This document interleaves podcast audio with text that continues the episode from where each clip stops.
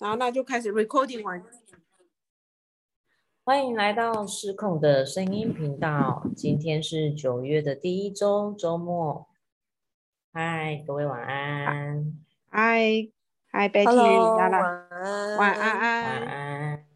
今天是应该是所有妈妈们最呃最放松也最紧凑的一个礼拜，因为这个礼拜是学校开学了，暌违没错一百多天的开学。对，那嗯，今天想要就是第一周这个话题，想要跟大家聊聊，其实也是延续我们之前都在谈天的时候都有聊到，就是呃选择这件事情，就是你在做选择的时候，你是啊、你你你害怕的点是什么？然后为什么选择是这么的困难？那呃是就是啊、选择跟人生扯在一起的时候，是不是就是你你抉择的点会是什么？那你现在的年纪在面对选择这件事情，你你你就是你会觉得比较有信心的吧？这样子。那我想要先邀请 Betty 来分享，就是有没有让你印象深刻选择的故事？哦，就是谢谢轩 C。今天这哎这一周真的是身为妈妈们的大忙周。我儿子在开学的第二天就把同学的书包拿回家，非常 爆火。然后妈妈就要做很多选择，是要先还呢，还是要呃还是要再去？因为我们家不住在学校附近。好，那离题了，我讲一下我的选择的经验。嗯，我觉得我在年不同年，我觉得我年轻的时候做选择其实蛮肤浅的，就是我想到的时间轴都还蛮近的，就是我不会拉到好多年后，或者是整个它会对我生命中造成什么样的影响。所以我在谈恋爱的时候，我的目的 就只是哦，我如果找到一个很不错的男生，我就要嫁给他。然后我也很幸运，我就在我大学时期，就是人家说最单纯，你没有什么，就是没有什么利益纠葛啊，没有很多就是一些复杂的变相的时候，我认识了我当时的男朋友，然后我们也真的交往了很多年哦，久到我觉得我一旦结结束任何的求学生涯，我就会嫁给他。所以我一路就读了呃大学毕业到研究所。那到研究所那时候，我的男朋友当时的男朋友他已经进入职场工作了，因为他没有读研究所。所以你看，男生服完兵役，又有一个稳定的工作，我们又交往这么久，其实我都觉得我们应该下一步就是结婚吧。那但是就是在那时候，我发现当时的男朋友跟我的人生价值有一点点不太一样。其实这不一样存在一段时间了，但是成情侣的我，我都没有觉得那个对我们造成太大的歧义。直到我觉得我们有可能下一步会进入的阶段就是结婚的时候，我才开始去正视到面。就是去严重的看待我们之间的那个问题，那这个问题就是我们信仰的不同。应该是说他认同我的信仰，但是他并没有打算把他的生命中的时间分配或是生活的重心拨很大的比例跟我做一样的事情。所以，我们常常会因为我们两个人在，你看他有工作，我有呃学生的身份，所以我们能够见面一个可能只是假日，因为我们也不在在不同的县市。那难得的假日，我可能假日时间我要再去拿去做我信仰的服务啊什么的，所以我们的时间就很有限。那这种有限的时间的时候，其实常常会成为我们的争执，因为男生就会觉得说，哎，这样我们就没有时间相聚啦，或是什么。可是当我在面也认真想这件事情的时候，我就觉得，那如果有一天我们真的是进入婚姻，我们的对时间的分配还是存在这么大的歧义的时候，会不会等到我小孩要生下来之后，我们这个问题、这个冲突会更大？那冲突到更大的时候，会不会有一天这种冲突大到我们没办法用感情来克服它？我们会走向分手一路？那那时候如果我有小孩怎么办？然后我觉得我那个瞬间竟然想了好多事情关于未来。所以我这样看的时候，我就觉得，哎，我们的价值真的差异好大哦。那一刻，我很认真的跟他、跟当事人的男朋友讲这件事情，他都觉得那是无稽之谈，他就觉得哪有这么严重。可是我们最后是因为这件事情分手了。就是我我觉得那是我人生中真的是最大的选择。那一就是嗯。天是五月一号劳动节，啊天哪，我都忘记是哪一天了。但是我记得我哭的好惨好惨，因为我因为那、啊那个对 Betty 真的哭得很，对，就是我觉得我的人生世界真的是就崩塌瓦欸解了，所以嗯。Betty 是放假的，五月一号劳动节。对，对，因为我我的人生就是我我要嫁给一个男生啊，我要组成一个家庭，那是我最重要的事情。可是我却把我过去一直觉得最重要的事情，我是自己主动放下，在我们没有任何的外力介入啊什么，纯粹就是我觉得我们在价值观、我们在时间分配、在人生的规划好像不是那么同调了。然后想一想，我就觉得这个影响蛮深重的，所以我我我人生第一个选择的故事，甚至到现在我每每想起来，我还是会觉得说，我当初做下那个选择，并没有让我后悔，只是我不知道我当时哪来的勇气去，就是你可以跟大家讲一下你们几年了？哦，我们交往超过七年哎，那么长，然后中嗯途没有什么介。入介入，男生对我也很好，然后我也觉得我们应该就是会结婚吧，没有什么意外的话，嗯，然后也不是谁不爱了，就是应该说男生的家人，哦，男生的家人也就是完全男生的家，人，对，也觉得你们会结婚。嗯，哦，我的家人也觉得我们会结婚，甚至我提哇分手的时候，我妈都很不解，我妈就觉得有什么事情会严重到你要说分手？这件事有这么这么严重吗？就是双方父母都是带着问号的不理解，觉得为什么我会终止这样的一段感情？我我觉得，嗯，嗯，我我觉得我我想回应一下，我觉得是一个很美的呃爱情故事，因为嗯、呃就是我嗯、应该怎么讲？我自己在教会的时候，就是常常会呃遇到一些啊、呃现在可能 maybe 是十八岁到二十五岁这个区间的小孩子，那他们可能就会跟我聊爱情。那从中中间爱情里面，可能大家呃会遇到的一些爱情的啊、呃困扰，蛮多都是都是可能就是不出五个手指头一样的问题。然后其中有一个非常夯的问题就是，呃，那个宣喜姐，请问呃我很我很喜欢的男生，那个男生也很喜欢我，可是因为他不是基督徒，你觉得我们适合一起结婚吗？这样子。那我我觉得这个问题就是，嗯，就是当你人生当中你的价值观就是有一些比较核心的东西在你的心里面的时候，你就会面临到你在取舍，不管是买房子，或者是你要住在哪个地方，或甚至于你要不要你要做人生的一些选择的时候，这更何况是婚姻这么大的一个决定，都会跟这个价值观有关系。对，那可是我很想要讲的是说，我我觉得，嗯，Betty 很不简单，因为在她可能年纪年纪可能是还不到，是不是？你那时候二十三吗？十，哎，哦，已经我那时候超过二五了，因为那时候我也研哦究所毕业工作了。我们是经历我大学，我研究所，他当兵，他退伍，他工作，我还是学生。然后到我进职场，他也进职场，我们都已经是职职场的的上班族了，这么长对哦，嗯，对，所以这个决定对我来讲是真的是啊、我会觉得从现在回头去看那个决定的时候，我觉得很美的原因是因为那是一个多么勇敢的决定，因为你很知道你你的价值在哪里，你很知道你要追求的事情是什么，所以你在做那个决定的时候，你是可以很有勇气去下那个决定的。那呃，可是回过头来，就是我我觉得有时候我们人长大以后，反而把决定看得很复杂，因为可能因素又更多、更复杂了。那呃，就是在在那个当下，你呃，even 是我现在都讲两方好，因为决定就是嗯代表有两边的拉扯嘛。可是你看嗯你那个决定是男方的家庭跟女方的家庭都这么认可这位男主角了。可是你竟然可以因为就是你的价值观去决定，你知道你们未来一起生活会产生很多的摩擦，而去很很很果果决的把这件事情给拒绝掉。我觉得这件事情真的是超酷的，因为这就好像就是我之前在看的那本书，就是与其与与与与其麻木前进，不如勇敢的迷失。对，就是你你你很知道，就是你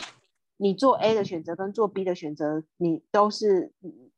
就是你做 A 的选择是让你完全麻木无感的。可是那个选择是所有人都是同意的，而且做那个选择，大家是会为你们拍手的，然后大家会觉得很有安全感的。可是你去选择另外一条，是感觉是有点迷惘，然后可是却是很勇敢的一个决定。那当然，我觉得呃，就是这个是可能在做一些人生的其他选择的时候会很产生这样子。那当然，你这个不是迷惘，因为你是人生的大决定嘛，就是你你你不想要跟他走入婚姻。因为有各方的信仰上面的一些考量，这样子。可是我觉得，你现在回头看，你不觉得很美吗？你有那么大的勇气。对我只是感觉，天哪！我当时怎么会这么敢？但是我七年呢？对，但是他现在也有很幸福的婚姻生活啊，我也是，所以我都觉得，说不定这是我们真的是我们最好的结局，就是我帮我们做了一个最好的结局。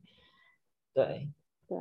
对，不过就没有什么是最好的啦。但是就是只能说，你们双方都是很很对你们人生都是很很认真的在看待你们的新的家庭，你们都很认真的在经营。只能说那个男生也是一个 good boy，那你是一个 good girl，的对各自对不同的人在有重新的负责的一个态度。对，可是这这是一个非常对我我觉得很很美这样子。那那请问拉拉，你就是。从小到大，因为你很喜欢分享你幼幼幼时的生活这样子，不知道今天 我从你身上得到很多你小时候的故事，都是我以前不认识的你。对，那我觉得那是一块你很值得去探索的。你把小时候那一块处理好，你搞不好你人生的智慧会开窍更多。对，但是题外话，但是我是想要讲说，就是呃，你你你面临到人生的选择，就是有没有什么样的故事要跟我们分享？等一下，在拉拉分享之前，因为我脑海有一些猜，如果是拉拉要分享，他会分享哪一个？但我还先不会讲，我只是很好奇，他等下分享会不会跟我想的是同一个？因为我觉得他某一个选择是我，我也觉得蛮重要。那你可以稍微我先讲啊，好，你可以讲一个头，这样比较对，那也不一定会附和。对对对，我自己。觉得，如果是你访问我们重大选择的时候，拉拉会讲什么？是他从一个很稳定的公家的老师 跳去，就是一个体制外的教师。这是一个我觉得他拼了命考上公家机关老师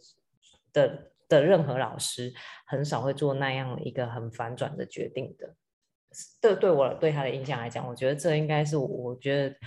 最了不起的。但说不定他想分享不是这个，对，好，就这样。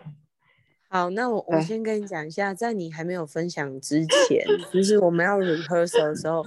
我很想跟你建议说，Betty，你可不可以分享你跟男朋友下决定分手的那一段？结果你就讲，然后接下来我要分享的也被你猜中了。天哪，也太有默契了吧！真的，你们两个的人生灵异现象。灵异现象，好好的，因为我觉得，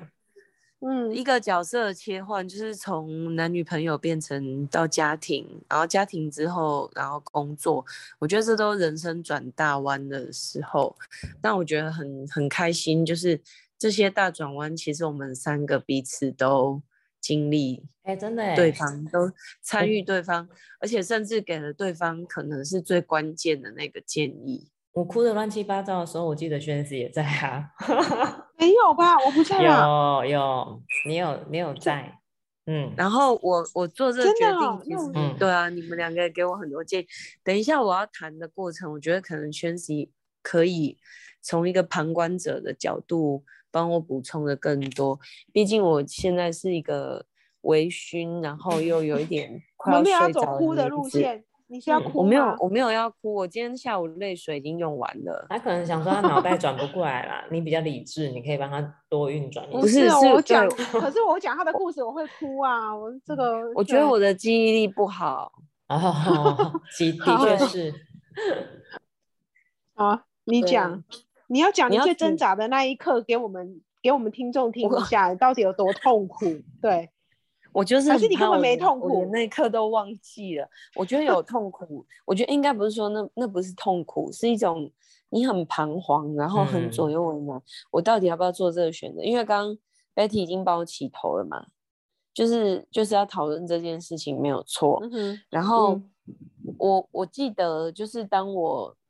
最后下了决定，然后我从一个体制内学校转到体制外的学校的时候，在这个转过去的至少半年，我们我跟我的。就是新同事们在外面的演讲，或者是有人聊起来的场合，讲到那个做决定的过程，我们都是还是会一起掉眼泪。嗯，对，就是会会哽咽到讲不下去，然后可能不知道是进入第二年还是多久之后，那个感觉才慢慢，就是我可以很侃侃而谈的。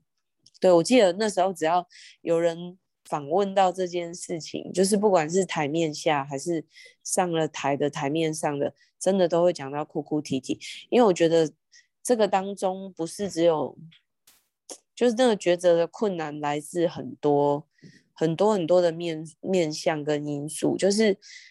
你你自己的工作对于未知环境的挑战，这当然是一个。可是我一直觉得这永远都不是让我害怕的。我有时候对未知其实是一种雀跃。兴奋跟期待，那我觉得会让我觉得彷徨的是，就是你不知道你将要牺牲掉多少东西，然后你你不知道你的家庭要不要跟着赔进去多少，然后重点是在这个过程当中，你的长辈就是我公公，然后我爸爸妈妈还有我的另一半是完全支持的。我觉得这件事情是让我最，就是讲起来会觉得很很想哭的。就是你在做一个选择的时候，这个选择有可能要连你的家人一起牺牲。可是你知道这件事情即将会带来你自己生命中一个很完全不同的新局面。那他们愿意陪着你一起去冒险。嗯，真的。嗯，我觉得。那因为我觉得又。又跟别人去换一个工作，从稳定换到不稳定，又又不太一样的是，这过程中的阻力实在是太多了。因为这个学校是一个很有故事的学校，就是它的前身实在是太惨淡，以至于教育界最丑陋的一面，我觉得全台湾最最丑的教育中的风景，几乎都集中在这里了。就是网络上的攻击、批评，然后控告，然后走上就是很互相厮杀、互相抓咬，然后很难听的、很恶劣的拙劣手段，全部通通都上演。然后你可能觉得你在这个教育界中，你也不曾与谁为敌，可是这时候你突然接到了很多的电话，然后劝阻你，然后甚至。听到很多批评、很恶意的攻击，然后最后你也变成那些网络上抨击的文章当中的其中一个角色，就是嗯，然后你的脸书也突然来了一些陌生人去做一些很不友善的回复，诸如此类的，这个可能都是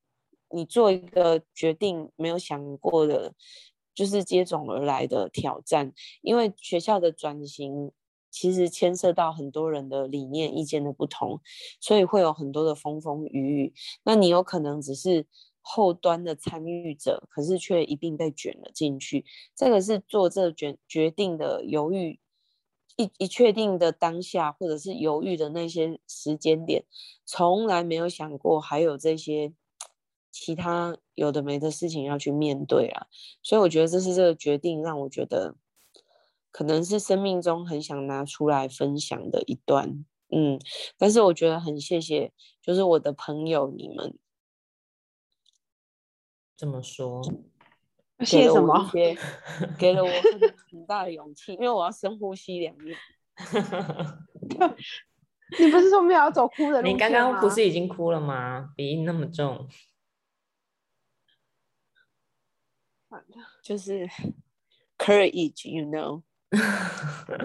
他是不是醉了？好，不是醉，没有，没有，没有，醉。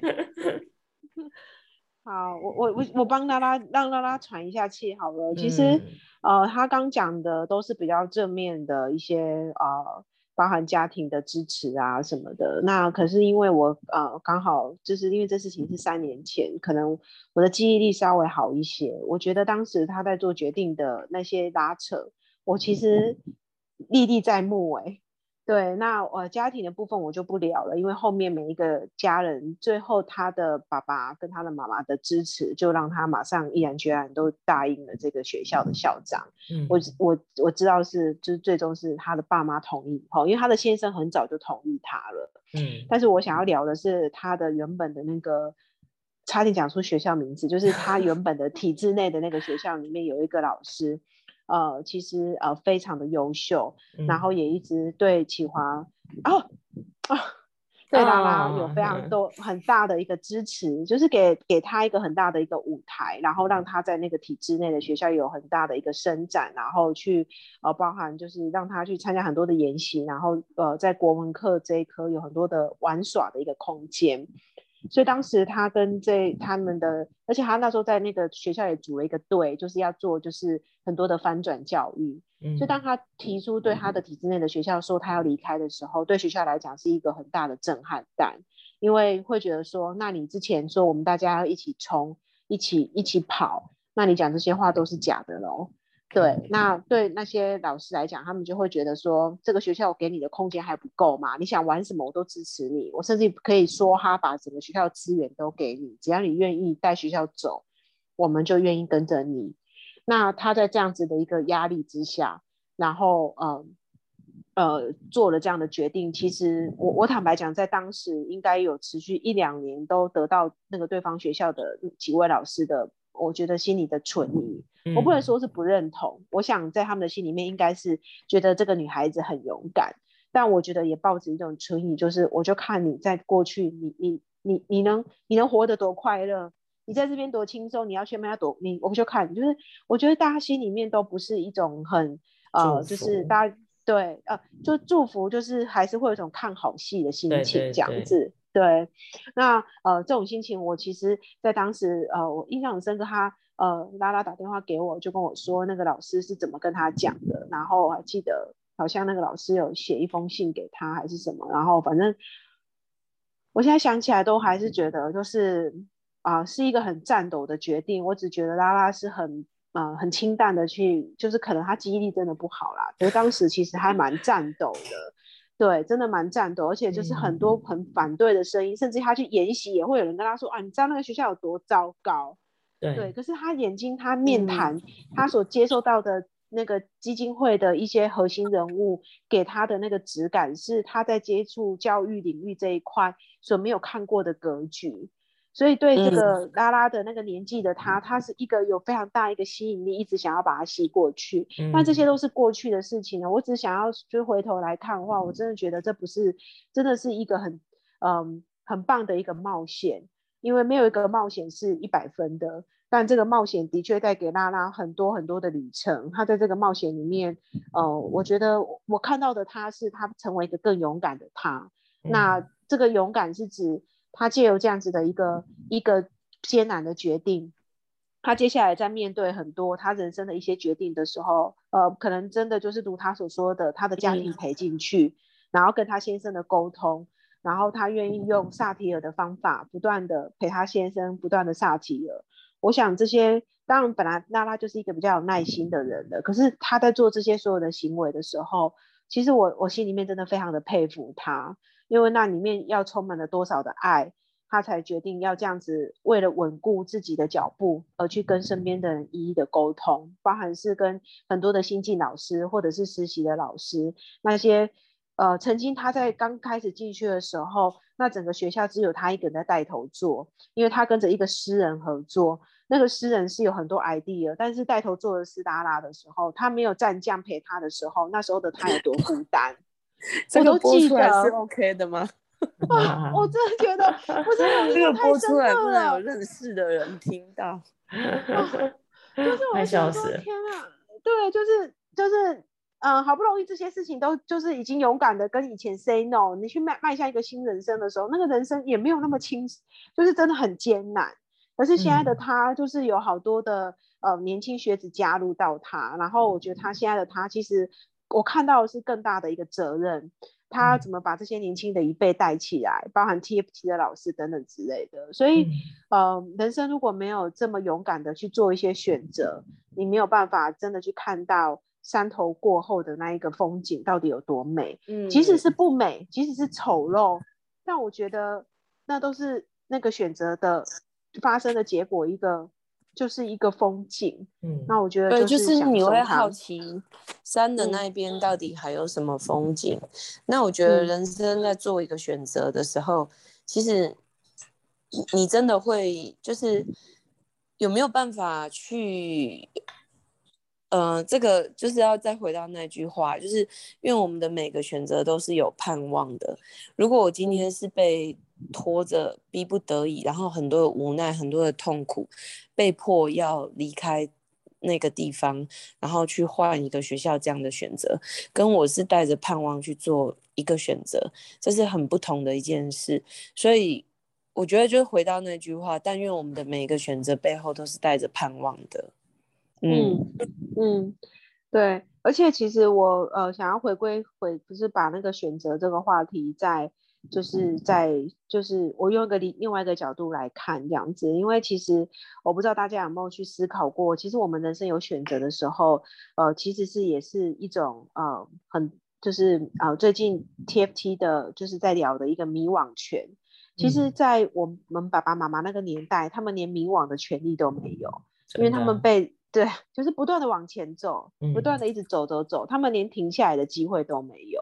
所以我们有选择，是因为我们有停下来的机会跟空间，那我们有这个有这个权利可以去做一个迷失，然后做为这个迷失做一个决定。这件事情是我们呃是一个多么大的一个呃我们人生中多么大的一一个我我觉得是一个很勇敢的一个冒险。那如果你都有这样的机会了，你不愿意去做这样的冒险的时候，其实就是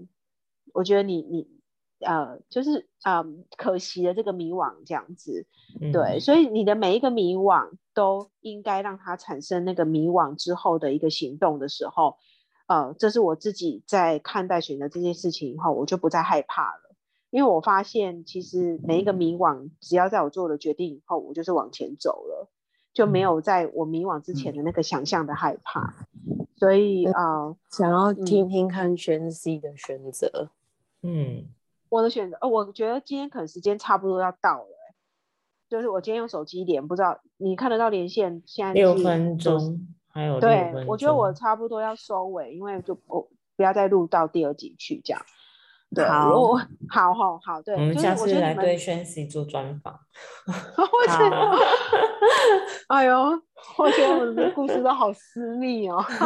好了，没关系，你们今天都分享了，就是对，就是。呃，我想要讲的就是，好，我讲讲我对选择的一个呃感觉好了，就是我我现在比较不害怕做选择的原因，是因为我人生也为自己做了蛮多，就是很重大的选择。那我从重大的选择里面，我学到的就是，原来这个选择带给我最大的学习，就是我未来可以做更大更大的一个选择。所以，我我觉得，呃，我想要鼓励，就是，呃，今天有听到这一集的观众，其实你会觉得你现在眼前的这个选择，你已经大到你无法呼吸的时候，你不知道这个选择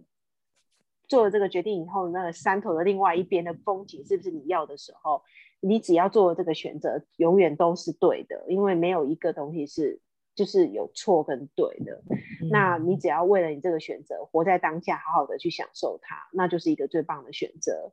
因为嗯，没有人会去知道，就是 A 跟 B 哪个比较好，没有人知道，因为我们永远都没有机会选了 A 以后再去活 B 了，真的。所以只对，所以其实我觉得那个对我来讲，我我我我认清到这个逻辑以后，我现在对选择都不害怕。因为其实对我来讲，它就是一个行动而已。我今天只是选择走 A 这条路，那我就把 A 走的好。那 A 里面的痛苦，我好好的享受；A 里面的快乐，我也好好的享受。所以选择其实，嗯，是一种很美的事情，因为你有这个迷惘的权利。对很多人来讲，是真的都没有的。嗯那所以啊，就是我回回回头来，就是。呃，我觉得就是今天呃，就是 Betty 的故事对我来讲很美，因为我很很佩服她在人生不到三十岁的时候，可以为自己的呃，就是未来的生活做一个这么负责任跟这么啊这么一个。我我是觉得，就是如果是我，我可能是做不到的，因为就是那个当下没有这种发生任何的问题，然后可以做这样的一个判断。我相信他内心里面有一股很强大的稳定的力量在支撑着他。那我也想就是祝福 Betty，就是就是从三十岁以后到四十岁这十年，我觉得对你来说是很很不很不简单的十年。但是呃，我相信你人生的四十又有另外一波高峰。对，但是我想要就是鼓励你，真的要有安静的时间，可以找回你当初在为你人生做这样这么重大的决定的时候那一股安定的力量，带给你的那一股动力，去为你的人生的四十到五十这个十年活出另外一个精彩。天啊对，就是嗯，我希望你找回你，对我真的很希望你找回你。你想一想，你那时候为什么有可以这么稳定的心智？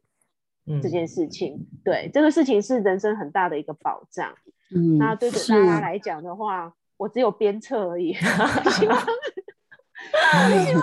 你可以肩头扛重一点，把这些就是年轻的年老师好好的往前带前冲。我们就是因为我真的对台湾的教育有莫莫大的一个。就是哦，负担也好，或者是喜爱也好，我觉得我这样讲话很不负责任，自己不做 就叫别人做。没有，可是我真的觉得拉拉是我认识的灵魂里面，他真的是发自内心的爱教育，不管他是在体制内或体制外。所以，我我我真的觉得从他看从体制内挣扎到体制外的时候的那个困顿跟挣扎，跟他现在已经人在体制外，我真的觉得这几年。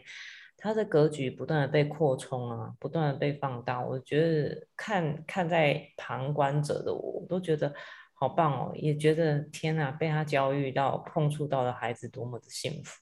就是我我会觉得教育很需要这种人呢，真的啦。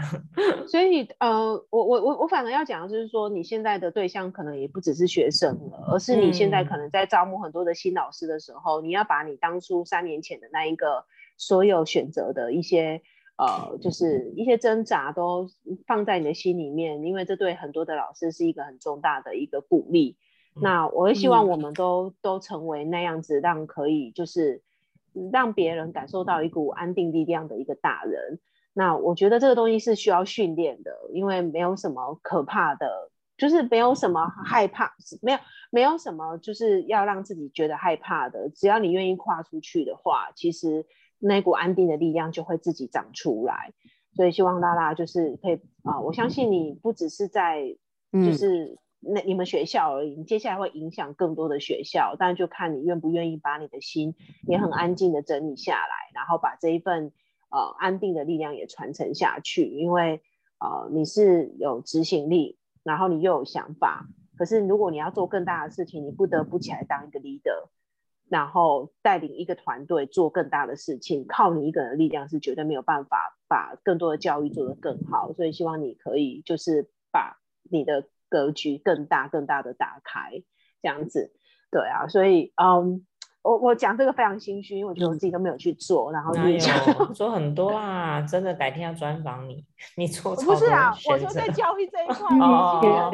对我，可是我没办法，我负担太重了，我不讲这个不行，因为。